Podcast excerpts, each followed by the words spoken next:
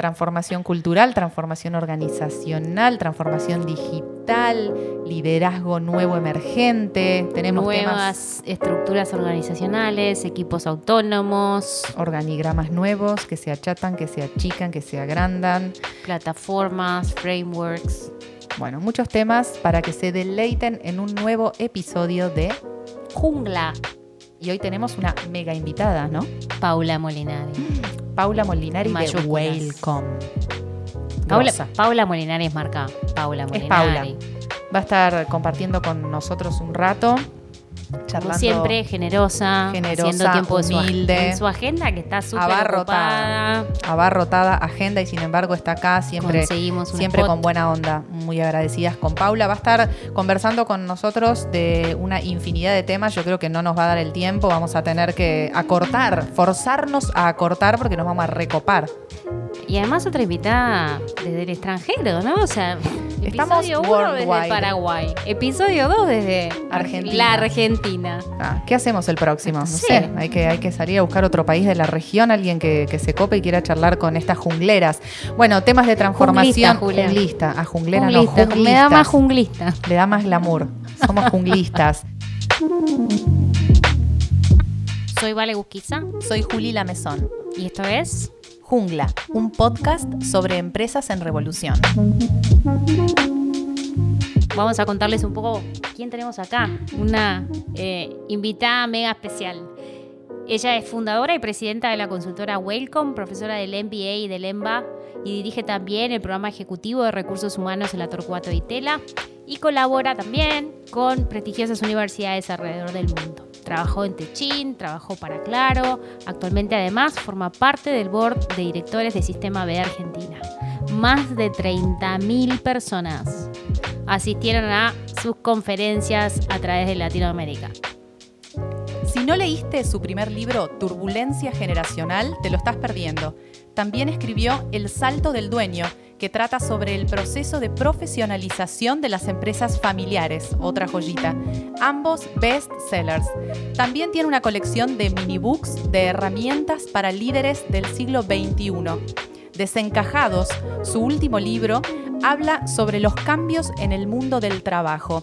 Y para eso la invitamos hoy, para charlar acerca de la revolución que están viviendo las compañías. Paula, bienvenida, a Jungla. Gracias, gracias. Bueno, me chocha de estar compartiendo con ustedes. Eh, yo tengo parte de mi corazón en Uruguay, así que feliz de estar, por lo menos virtualmente. Bienvenida, para nosotras es un gusto tenerte. Bienvenida, Paula. Empecemos a conversar un poco eh, en este mundo actual de muchísimo cambio, de velocidad. Ya no sé si quieras si hablar de turbulencia. Contanos vos eh, cómo estás viendo el cambio cultural de las compañías en este contexto. Eh, bueno, yo ando por muchos lados, ¿no? Muchos lados quiere decir que eh, veo mucha gente desde corporaciones muy grandes a empresas de dueños pequeñas y la, la, la, cosa que uno ve hoy es que todas las compañías están en modo transformación, todas. No hay una que se escape. Vos le decís, bueno, ¿qué te está pasando? Y sí, grandes desafíos, estamos en grandes cambios. El tema del cambio es algo que es común. Ahora, en esa, en esa situación de cambio vos tenés desde empresas muy tradicionales que están cambiando muy poquito, a, em, a, empresas ya de nueva generación, muy modernas, muy ágiles y que tienen una, una, agilidad para la transformación gigantesca. Y después en el medio un montón de grises. Em, quiere decir que yo diría que el común de las empresas es la transformación, pero la velocidad y lo sistémico de la transformación no es que se da en todas las empresas. Em, y hoy por primera vez tenemos una situación en el mundo del management y es que tanto los colaboradores como los clientes, como los distintos players del ecosistema, a veces evolucionan y transforman más rápido que vos. Cuando vos te das cuenta que hay o colaboradores o clientes o proveedores que van más rápido, estás en una situación de riesgo. ¿Te animás a darnos un ejemplo? Y un ejemplo, por ejemplo, podría ser, qué sé yo, en el mundo del seguro. Bueno, justo vengo de trabajar con alguien del mundo del seguro. Vos tenés los antiguos brokers trabajando como solían trabajar los brokers, yendo a visitar a los clientes, eh, etcétera, y tenés em, y tenés gente que ya está esperando tener todo por internet y todos los servicios por internet.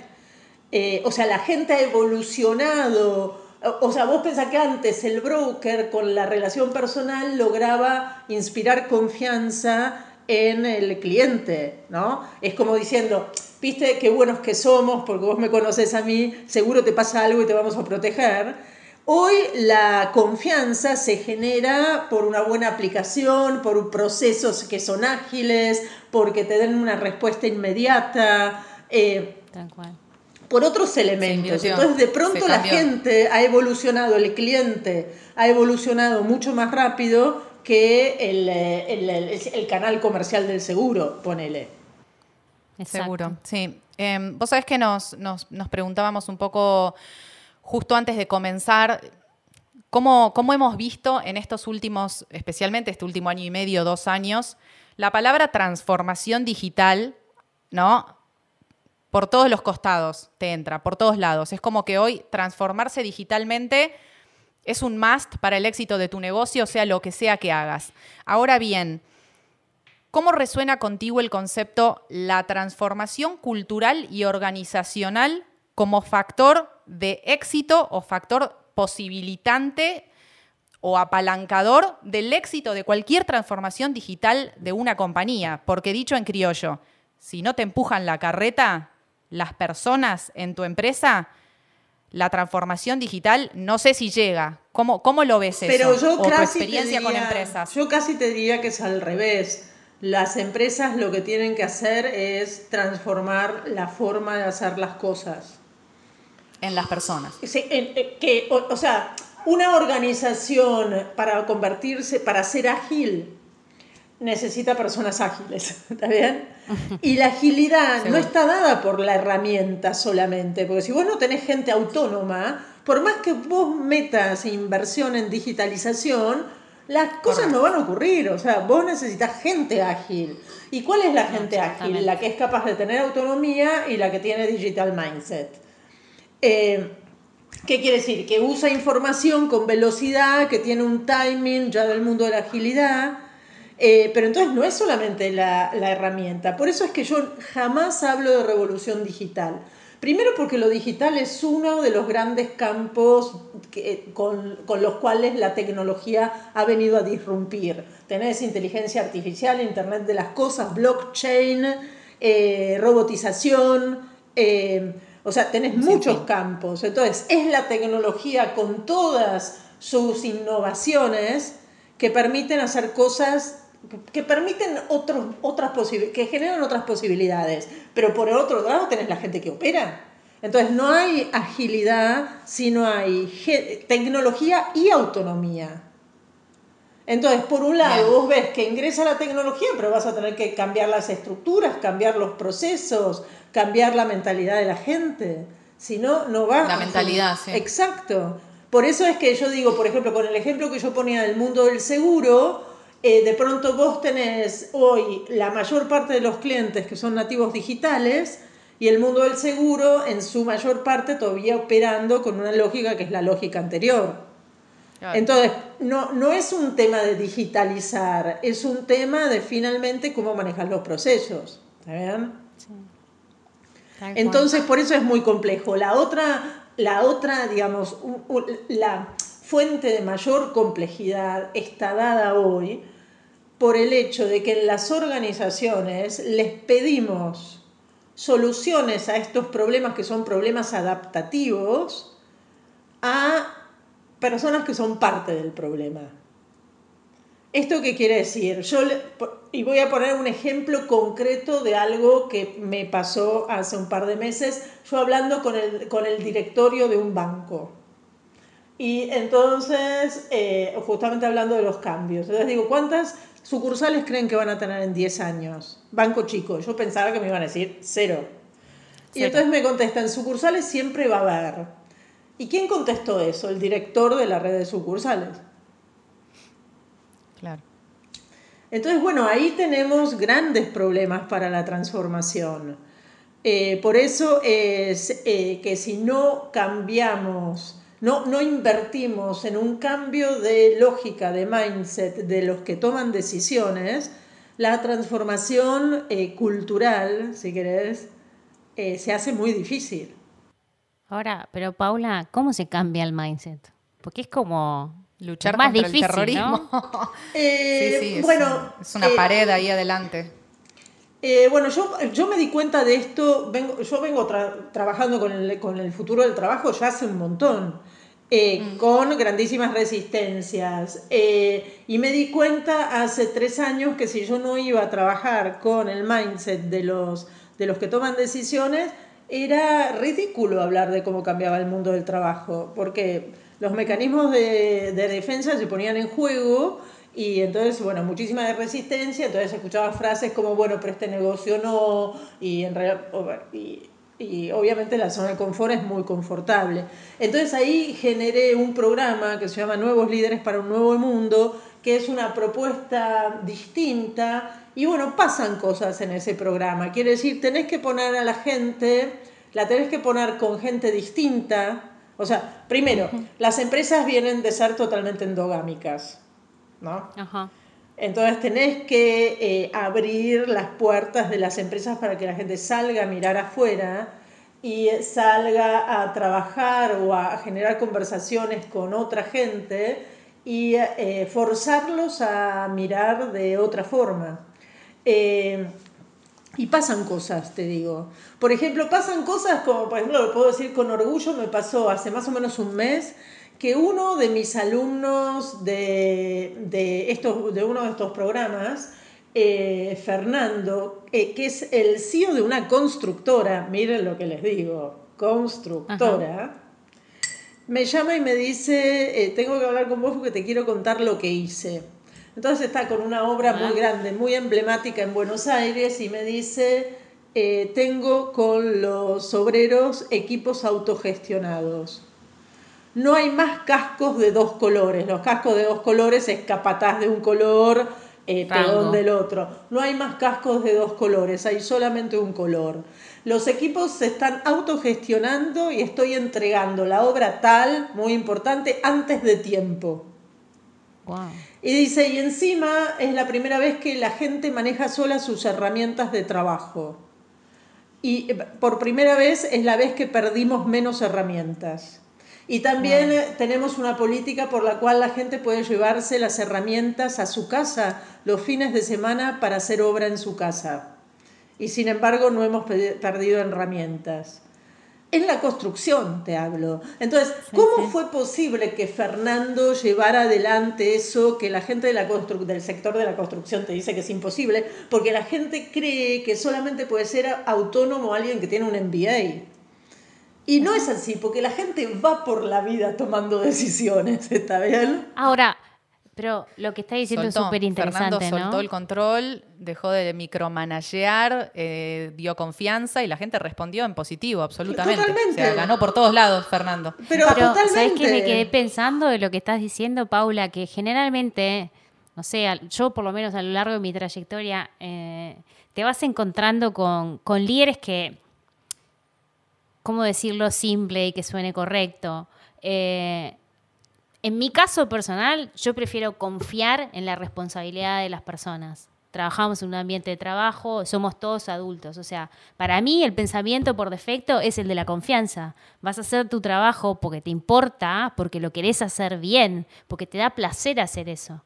Pero muchos líderes trabajan desde el pensamiento de base de te tengo que controlar porque si no, no vas a rendir. Bueno, lo que pasa es que sí o sí, este tema, el, tema pandémico, la pandemia, puso en el cajoncito de aguanta ahí, porque a la gente no la ves hace un año y medio, todo tu nerviosismo y tu gana, tu control freak, te lo metes en los bolsillos y aguantás tranqui en tu casa porque no estás viendo a la gente. Entonces, yo creo que ese, e, e, ese concepto está buenísimo, comulgo con él, creo que a muchos líderes eh, le debe estar pasando ahora de aguantarse las ganas de pedir que vuelvas, porque no me cabe duda que debe haber muchos y capaz, Paula, vos los has visto en tus experiencias de, charla con, líderes, decir, ah, bueno, pero chicos, ahora esto ya está, eh, ya se terminó, vamos volviendo, los queremos todos. Nace esa cosa de volver a querer a tener todos ahí en las mesitas, en las sillitas, de verlos y capaz no vuelve a pasar o no con la frecuencia. Entonces, la confianza ciega, literal, se impuso con la pandemia. No te quedaba otra, todo el mundo para la casa, computadora a computadora, el que lo pudo hacer más rápido lo hizo más rápido, el que tardó un poquito más, tardó un poquito más, pero todo el mundo a casa. Y ahora seguramente debe haber unos cuantos que los deben querer tener back to the office, ¿no? ¿Cómo lo vas viendo, Paula? ¿Cómo lo ves eso? No, es así, peor, tal cual, de, esos bandos? O sea, no, es tal cual como vos lo decís. De nuevo, está el continuum ese que yo les decía, donde pasa un poco de todo. Tenés, eh, por ejemplo, eh, estaba yo hace 15 días con el CEO de una de las empresas de sanitarios de, de artefactos para el baño y todo eso más importantes del mundo, y él decía, y ahora estamos volviendo todos. Y yo digo, ¿Y para qué están volviendo todos a la planta? Y eh, porque la gente de las oficinas tiene que estar cerca de la planta. Le digo, pero estar cerca de la planta no quiere decir físicamente cerca de la planta. Resignifiquemos que es estar cerca. O sea, cambiaron los procesos para que, por ejemplo, puedan entender qué es lo que pasa en las plantas. ¿Pueden ver lo que pasa en las plantas desde sus computadoras? Eh, qué sé yo, yo tengo hijos que tienen carnicerías y ven su carnicería desde el teléfono. No es que están en la carnicería todo el día. Eh, Paula, yo te conocí hace muchísimos años, prácticamente ya casi que 10, y yo me acuerdo que una de las frases más poderosas que te escuché decir en un auditorio bastante conservador, pre-COVID, eh, pre-revolución tecnológica, cuando las cosas empezaban a suceder, pero no era el mundo de hoy 10 años después. Y vos decías una frase re poderosa que era, el trabajo no es un lugar al que se va, el trabajo es algo que se hace. Y yo creo que eh, la pandemia demostró eso más que nunca. Y yo te digo la verdad, yo, siempre la, me la apropié, ¿eh? pero es by Paula no, no, es así, es así, vale. En el otro extremo vos tenés las empresas que todavía se subieron como al, al skate, viste, en esta situación, y siguen de largo. Por ejemplo, ayer estuve con una empresa pequeña del mundo del seguro que dice no vamos a volver a las oficinas, o sea, el que quiere usa la oficina, el que no quiere no. Eh, pero no hay más obligación, nadie más les dice dónde tienen que estar cada uno lo decide. Y bueno, y queremos eh, trabajar con herramientas colaborativas, entonces pedían ayuda en eso, como diciendo, vamos todavía más allá, porque demostramos en un año y medio que trabajando cada uno, organizándose, la cosa funcionaba. Vamos más allá, ¿qué podemos hacer? ¿Qué aplicación colaborativa usamos? ¿Cómo cambiamos la forma de trabajo? Eh, y fíjate que en ese caso es un caso muy interesante porque ellos, por ese ejemplo, me decían, eh, bueno, tenemos un problema y es que el em, sistema de gestión que tenemos no está en la nube. Y yo ahí les dije, ojo, porque para que la gente realmente pueda ser autónoma y trabajar desde donde quiere, la tecnología tiene que acompañar. Quiere decir, ahí sí tenés que ver cómo adecuás la tecnología eh, para que la gente pueda, eh, pueda operar con, con, con, este sistema de gestión en la nube, porque si no se hace cuesta arriba, si no va a ser un impedimento, es un stopper, digamos. Ahora, pero la forma de trabajar no es que te la, te la determina la tecnología, la determinas vos con, básicamente con tu sistema de creencias. ¿Por qué trabaja el hombre? ¿Por qué trabajan mis empleados? ¿Qué los motiva? ¿Cómo hago para que trabajen mejor? Y también una cosa que uno va viendo cuando hay mayores niveles de autonomía es que lo que se ha trabajado mucho es lo que se llama la plataforma o el framework. ¿Qué es la plataforma o el framework? Es que todo el mundo tiene claro cómo se empieza, cómo se termina, cómo es el proceso A, el proceso B, a quién pedirle ayuda, o sea, todo lo que es el soporte para poder operar está totalmente claro. Quiere decir que la gente no tiene que ir a preguntar todo el tiempo las cosas, sino que está claro qué puede hacer, qué no puede hacer. Eso se llama plataforma o framework y es lo que uno necesita para poder hacer que vuele la gente, porque de alguna manera lo que le generas es un marco claro donde eh, achicas el riesgo. Ahora, pero igual ahora, ahora que Paula habla de plataforma y framework, si la plataforma y el framework, framework están claros, o sea, no deja de ser también una manera de generar cultura. Al final del día la cultura es lo que hacemos, cómo nos comportamos, qué nos decimos, cómo hablamos, cómo nos hablamos los unos a los otros. Eh, Pero claro, todo esto es cultura. No, es tremendo, tremendo. Siempre es interesante charlar con Paula. Mal, mal, podríamos seguir. En, eh, Paula, eh, toda, todo, este tema, esta, esta revolución ¿no? que, que, ha surgido tras la pandemia, los cambios eh, ¿cómo, se ven afectados los organigramas en las compañías? ¿Cómo, cómo lo has podido eh, vislumbrar vos eh, de los contactos con, tus clientes, con las empresas a las que asesorás, las personas con las que te vinculás? ¿Han habido cambios, no, resistencias, nuevos roles, me imagino, que han surgido, ¿no? Porque al no estar en contacto diario con tus líderes, brotan otros liderazgos que a veces son hasta mejor recibidos, ¿no? No sé si eh, estamos frente a una situación en la que vamos a vivir 10, 20 cambios de 10, 20 años de eh, cambios en las estructuras terribles, mm. terribles. Por ejemplo, una de las empresas más grandes de Argentina, eh, Telecom, está planteando, está haciendo una transformación pasando de 7 niveles a 5 niveles y sabe que después va a encarar de 5 a 3. y te estoy hablando de empresa de 20.000 personas. Sí, sí, sí. Eso como para ponértelo como ejemplo, pero después podríamos decir, qué sé yo, empresas eh, como DirecTV están empezando a trabajar con equipos autónomos y autogestionados ya en todas las áreas de, que están relacionadas con el cliente. Entonces ahí traen metodologías ágiles. Eh, bueno, y en realidad esto es lo que está pasando. Eh, claro. Que yo, tenés bueno, el mismo Banco Santander está haciendo grandísimas transformaciones a nivel global. Eh, entonces no hay, ¿por qué? Porque la agilidad, o sea, el mundo ágil, ¿por qué llega y se instala como un nuevo paradigma? Porque es la respuesta a la burocracia. Entonces lo que vos vas a tocar es la burocracia. ¿Y qué tenés en la burocracia?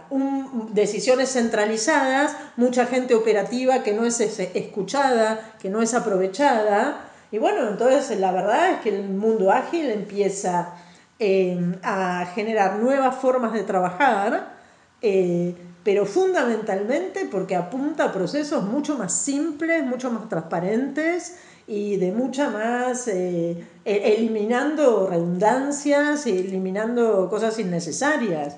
Entonces, eh, de alguna manera, si uno lo viera proyectándose en el futuro. Hoy justo acabo de dar eh, ahora una charla a un grupo de dirección de una empresa muy grande y eh, me, quedé, les dejé esta pregunta. Uno, ¿con qué lógica están operando? Dos, ¿cómo creen que va a ser en el 2025? ¿Qué va a querer el cliente? ¿Qué va a querer el empleado?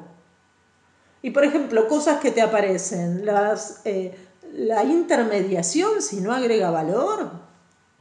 Chao, para afuera.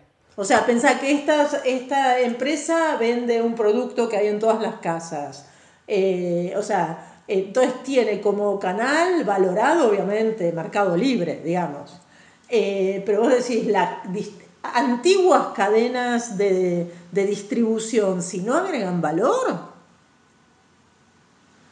la gente va a terminar toda comprando por Mercado Libre, o sea, no hay, no hay vuelta. Es una experiencia personalizada, transparente, que la puedes seguir, que la puedes traquear, que la puedes medir, que la puedes evaluar. Que... y la rapidez, ¿no? Digo, lo tenés en 24 en el mismo día, o sea. Eso fíjense cómo eso impacta en las estructuras. Entonces, porque estamos hablando inclusive no solamente de la estructura de la empresa, sino en el ecosistema, ¿no?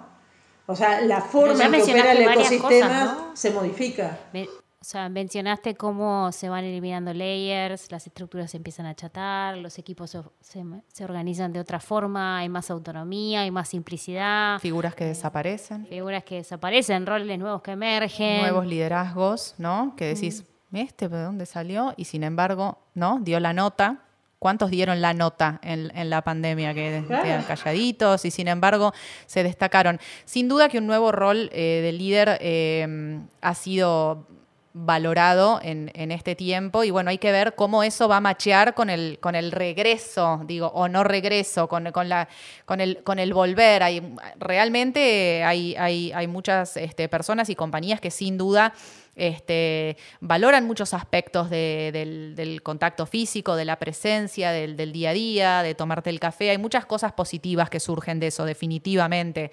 Este, pero, pero claramente que hay un, nuevo rol de liderazgo que, ha surgido. Pero al final del día se trata de lo que decía Paula, ¿no? ¿Qué es lo mejor para tu cliente? ¿Qué es lo mejor para tu empleado? Y si no lo sabes, estás perdido, porque es así. Paula, sí, es agua ¿Y puedes hacer algún link? O sea, yo, porque yo soy tribunera Paula Molinari. Yo, eh, vos sabés, Paula, todo lo que yo te aprecio y todo lo que he aprendido con vos. La gente disfruta, ¿no? Cada vez que va a una conferencia tuya, hablas de las generaciones y de los baby boomers y de la generación X y los Y, los Z, ya no sé ni quién nos falta ahora o quién entró. ¿Qué letra? En el mundo laboral, qué letra entró.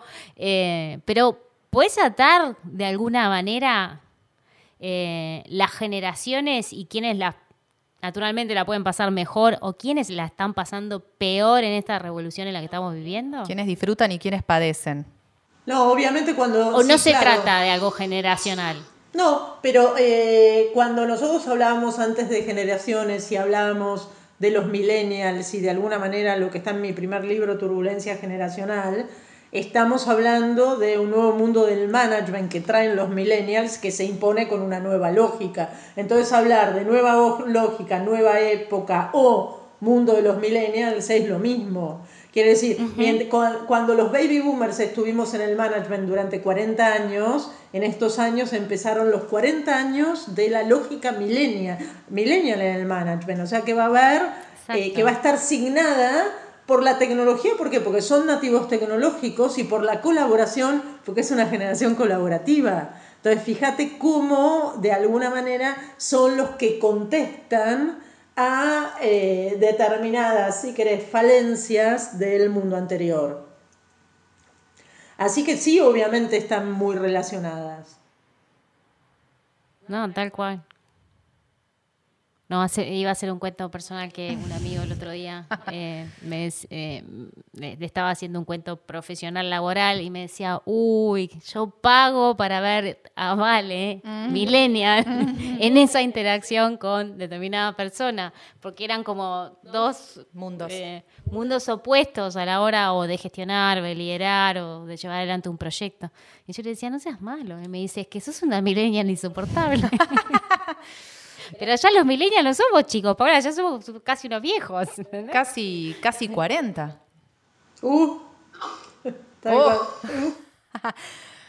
bueno. Paula, bueno, nada. Sí, qué placer. no, para hacer. No, no, no, podríamos, podríamos este, seguir horas. La verdad que ha sido una alegría tenerte. Estamos muy agradecidas porque hayas aceptado esta, esta participación en nuestro segundo episodio.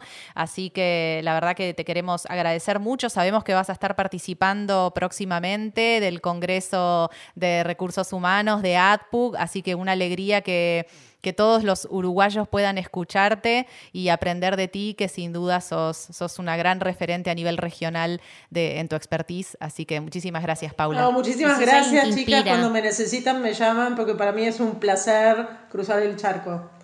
la próxima venite, hace, si tenés que hacer la cuarentena y bueno, nos encerramos acá unos días y, y hacemos una, una versión en vivo desde Montevideo con vos. Bueno, qué bueno, qué bueno. Les prometo que voy a estar pronto por allá. Les prometo, porque tengo unas ganas. esperamos. Así que bueno, un placer verlas. ¿eh? Un placer. Gracias. Gracias, Paula. Un, beso grande. Para vos también. Chao, chao. Gracias. Chao, chao. Juli, ¿qué te pareció entrevistar a Paula? Una divina, la verdad. Este, una, una claridad y, un conocimiento muy profundo de los temas que trata la verdad me encantó. Me encantó Yo podría estar hablando horas con Paula. Me da, no sé. Soy una persona con tanta experiencia, con tanta información, permanentemente informada, viendo tendencias, pero no solo pensando en Latinoamérica, viendo el mundo, qué es lo que viene. Cuando yo la conocí, estaba estudiando tendencias globales que iban a venir en los próximos 20 años. Cuando vuelvo atrás en el tiempo me doy cuenta, esto lo vi con Paula en el 2010. Impresionante. Esto que pasa hoy, gamification, personalización. Fue eh, como un déjà vu. Ya lo escuché. No, ya lo es escuché como- tiempo atrás. O sea, es un gurú. Una, una adelantada. A la vanguardia. Yo soy, soy groupie de Paula Molinari. A la vanguardia total. Fan, fan. Bueno, estamos despidiendo este nuevo episodio de Jungla Podcast. ¿Qué vamos a, qué vamos a tener próximamente? ¿Quién será nuestro próximo invitado? Y bueno, semana intriga, que intriga. viene. Semana que viene se viene un nuevo episodio. Estamos grabando una vez a la semana, súper comprometidos acá con el equipo. Así que bueno, Sigan escuchándonos. No se pierdan ningún episodio de Jungla Podcast. ¿Qué pasó? ¿Hay fotos? sí. ¿Tenemos Uy, fotos? ¿Cuándo vas a venir al mundo digital? ¿Eh? Yo estoy en el Nosotros ya mundo sabemos, digital. sos una influencer de No. LinkedIn, obvio. Top 5 La- la- influencer, la pero influencer- ¿para cuándo un La influencer sin redes, o sea, no me digas que tengo que volver a las redes sociales eh, por jungla. Bueno, se hará el esfuerzo. Yo lo que hacemos. Sí, ¿Te están llegando tanto, mensajes ya? A mí me llegan mensajes. Te están llegando Piden mensajes. por el Instagram de Juli. Están pidiendo por Juli en Instagram. Vamos a hacer el esfuerzo. Vamos a hacer el esfuerzo y vos también. O sea, quiero las, las dos Yo en tengo, Instagram. a mí me pueden seguir en ¿De Querusa Egus? Vale. Sí, vos tenés ahí un Y si no en Instagram. LinkedIn. bueno, LinkedIn sí. Pero por bueno, supuesto. yo en LinkedIn con vos no compito. No, no. bueno, es una exagerada. Bueno, les agradecemos muchísimo por estar acá nuevamente. eh, un nuevo episodio de Jungla Podcast sobre empresas en revolución. Hasta la próxima. Nos vemos la próxima. Gracias.